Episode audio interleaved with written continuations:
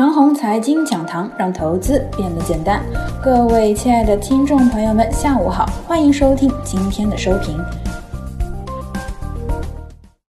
跌停家数一多，意味着行情即将进入横盘震荡时。今日呢，科技股跌停的家数不少。只需要这一点呢，就可以给出这样的观点了。接下来的市场要进入一段时间的横盘震荡。当然啊，如果仅仅是科技股的下跌，或许是大跌，只要别出现如此多跌停个股，都不需要给出这样的观点，依然可以认为行情继续往上。可是如今呢，跌停的家数比较多，按照实事求是的态度呢，必须给出横盘震荡的观点，可不能仓位决定脑袋。不是说啊，我依然重仓持有科技股，就一定要给出死多的观点。本轮行情的领涨主角呢，就是科技股。一般来说啊，只要一个阶段的主角来一个整板的跌停，就可以认为行情即将进入一段时间的震荡。如果是空头呢，会把整板跌停的出现作为头部指标。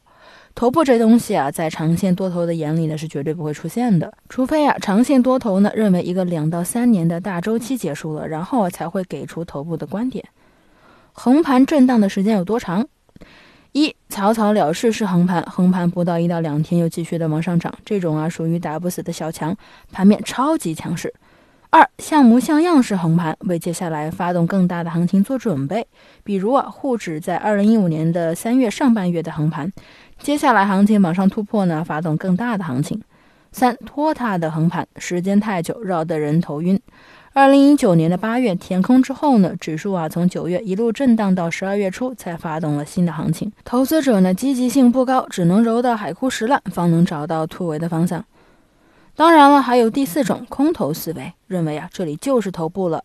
这四种情况，你会选择哪一种呢？我呢是选择第二种，像样的横盘之后发动更大的行情。眼前的走势啊，和二零一五年初真的非常像。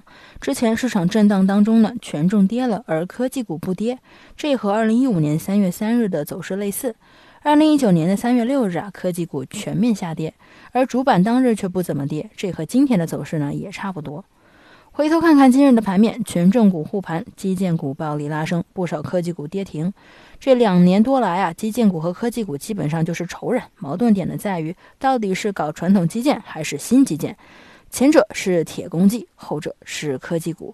其实啊，从发展的经历上来说呢，必须要侧重于某一方，不可能啊两者兼顾。今日呢，基建股上涨，主要原因是卫生事件之后政策加码的预期。不过啊，我认为呢，刺激经济的措施啊，可能不是刺激地产和加码基建，刺激的方向呢，依然是给全国各种企业减负。以上就是我们今天的全部内容，祝大家股票涨停。